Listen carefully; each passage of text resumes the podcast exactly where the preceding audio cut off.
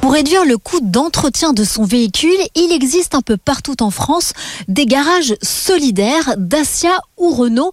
600 000, le constructeur vient d'ailleurs de rejoindre la plateforme du ministère du Travail, Mes aides vers l'emploi afin de proposer des solutions de mobilité. Jean-François Martin, vous êtes le responsable business solidaire au sein du groupe Renault. Alors en quoi consiste ce dispositif Car Makers que vous avez mis en place avec Pôle Emploi alors nous avons deux offres, une offre de réparation à prix coûtant euh, sur 320 garages en France et une deuxième offre qui sont une proposition d'offre de véhicules neufs Dacia sur la base d'un microcrédit qui permet d'acquérir par exemple une Spring à 40 euros par mois.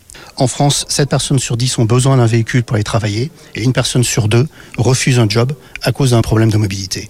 Nous, avec Dacia, on va donner une solution de mobilité et en l'occurrence, on va améliorer l'employabilité puisque ces personnes-là vont quasiment, euh, je dirais, euh, améliorer leur, leur situation d'emploi puisqu'on va diviser par deux le nombre de chômeurs, augmenter par deux le taux d'emploi à durée indéterminée et surtout l'amélioration au quotidien de leur emploi est de 60% grâce à une meilleure flexibilité dans l'emploi. Et quel est le profil de vos bénéficiaires? Alors le profil type, c'est une femme isolée avec deux enfants à charge, des revenus euh, fragiles, on parle à peu près de 800 euros euh, par mois, et qui est en recherche d'emploi ou en intérim.